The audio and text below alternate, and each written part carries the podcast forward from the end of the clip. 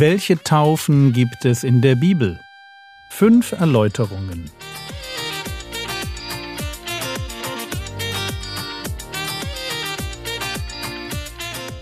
Theologie, die dich im Glauben wachsen lässt, nachfolge praktisch dein geistlicher Impuls für den Tag. Mein Name ist Jürgen Fischer und heute geht es um die christliche Taufe. Gestern haben wir uns die Taufe des Johannes angeschaut. Gott schickt den größten Propheten des alten Bundes ins Rennen, um ein letztes Mal sein Volk zur Buße aufzurufen und ihnen den Anbruch von Gottes Reich zu verkündigen. Gott selbst steht vor der Tür, um sein Reich aufzurichten, und jetzt gilt es für die Hörer von Johannes, sich zu entscheiden. Viele tun es und hängen ihr Herz an Gott. Buße und Taufe im Jordan. Und dann kommt Gott selbst. In der Person des Jesus von Nazareth. Und aus vorbereiteten Israeliten werden Jüngerinnen und Jünger Jesu, Menschen, die in Jesus Christus den Messias und ihren persönlichen Herrn und Retter finden. Und es sind diese Jünger Jesu, die etwas später dann von Außenstehenden als Christen bezeichnet werden, weil allen klar ist, dass sie eine ganz besondere Beziehung zu diesem Jesus aus Nazareth, dem Christus, haben. Und diese besondere Beziehung zu der Person des Jesus Christus war von diesem gewollt. Kurz vor der Himmelfahrt gibt er seinen Jüngern nämlich den Auftrag, Matthäus 28, Vers 19 und 20, Geht nun hin und macht alle Nationen zu Jüngern, und tauft sie auf den Namen des Vaters und des Sohnes und des Heiligen Geistes und lehrt sie, alles zu bewahren, was ich euch geboten habe. Jünger sind also solche, die von anderen Jüngern über die Gebote des Herrn Jesus belehrt werden. Aber Jüngerschaft selbst hat, und jetzt müssen wir uns an das erinnern, was ich gestern im Blick auf die Taufe des Johannes zu dem Komplex Buße und Taufe bzw. Glaube und Ritual gesagt habe. Jüngerschaft selbst hat ein äußerliches Zeichen, mit dem deutlich wird, dass im Herzen des Jüngers eine Glaubensentscheidung gefallen ist. Es ist die Taufe auf den Namen des dreieinigen Gottes Vater, Sohn und Heiliger Geist. Aber hören wir Petrus nach der Pfingstpredigt auf die Frage, was sollen wir tun?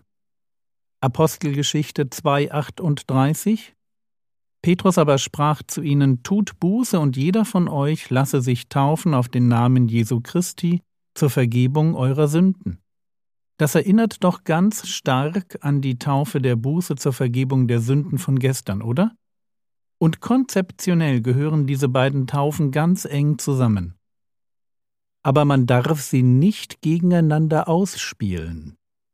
Als Paulus vor Ephesus auf Jünger trifft, die nur mit der Taufe des Johannes getauft waren, da erklärt er ihnen das ganze Evangelium. Apostelgeschichte 19, Vers 4 und 5 Paulus aber sprach, Johannes hat mit der Taufe der Buße getauft, indem er dem Volk sagte, dass sie an den glauben sollten, der nach ihm komme. Das ist Jesus. Als sie es aber gehört hatten, ließen sie sich auf den Namen des Herrn Jesus taufen.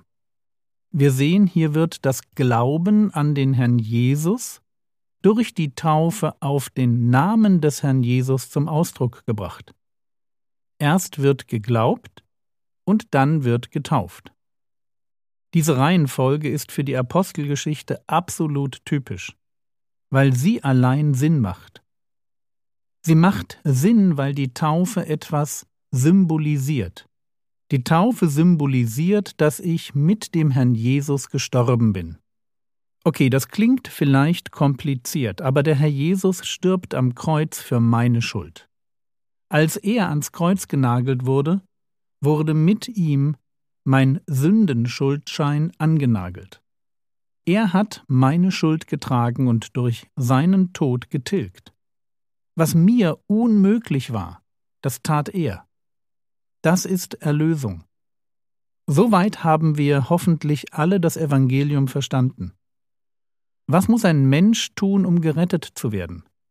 Er muss glauben. Aber was heißt das genau?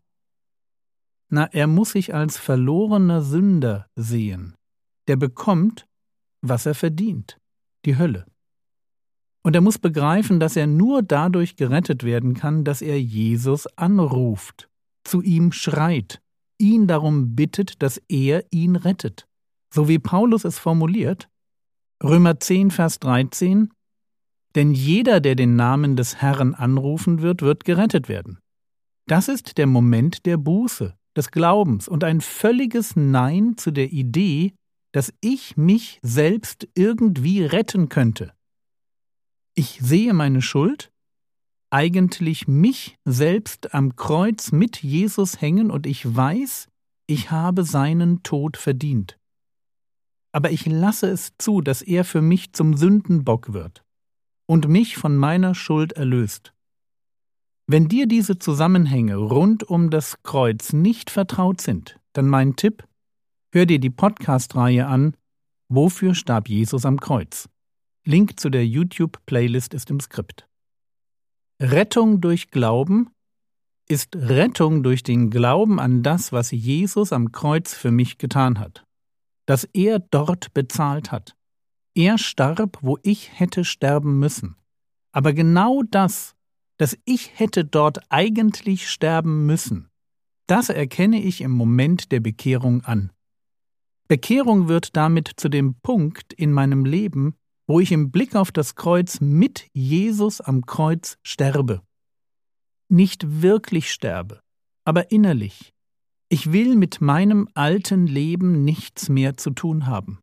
Ich will Vergebung und ich will noch mehr, ich will Jesu Auferstehungsleben. Ich will Wiedergeburt, einen Neuanfang, neues, ewiges Leben. All das symbolisiert meine Taufe. Mein alter Mensch wird mit Jesus gekreuzigt, damit der neue Mensch mit Jesus lebt. Römer 6, die Verse 3 und 4. Oder wisst ihr nicht, dass wir so viele auf Christus Jesus getauft wurden, auf seinen Tod getauft worden sind? So sind wir nun mit ihm begraben worden durch die Taufe in den Tod, damit, wie Christus aus den Toten auferweckt worden ist, durch die Herrlichkeit des Vaters, so auch wir in Neuheit des Lebens wandeln. Die Taufe symbolisiert das Begräbnis des alten Jürgen und die Auferstehung eines Jürgen, der in Neuheit des Lebens wandelt. Darum geht es. Ich mache mit der Taufe öffentlich, dass es in meinem Leben einen Bruch gab. Ich habe Buße getan. Ich habe mich zu Jesus bekehrt. Ich habe voll darauf vertraut, dass er mich rettet. Die Taufe ist mein sichtbares Ja zu einem neuen Leben, das mit Buße und Glauben beginnt und das sich nun Schritt für Schritt von der Sünde distanziert und der Gnade Gottes als der beherrschenden Macht in meinem Leben Raum gibt zur Entfaltung. Ich bin der Sünde gestorben, um für meinen Herrn Jesus zu leben.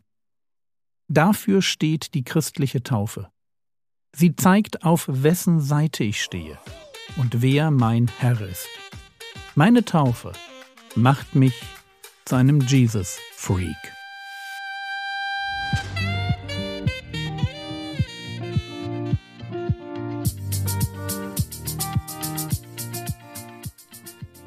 Was könntest du jetzt tun? Du könntest dir die Frage stellen, ob du einem Nichtchristen die Taufe erklären könntest. Versuch es doch einmal. Das war's für heute. Wenn du Fragen zur christlichen Taufe hast, dann schicke sie mir bitte heute noch zu. Kontakt at frogwords.de. Ich werde versuchen, sie im Lauf der Woche zu beantworten. Der Herr segne dich, erfahre seine Gnade und lebe in seinem Frieden. Amen.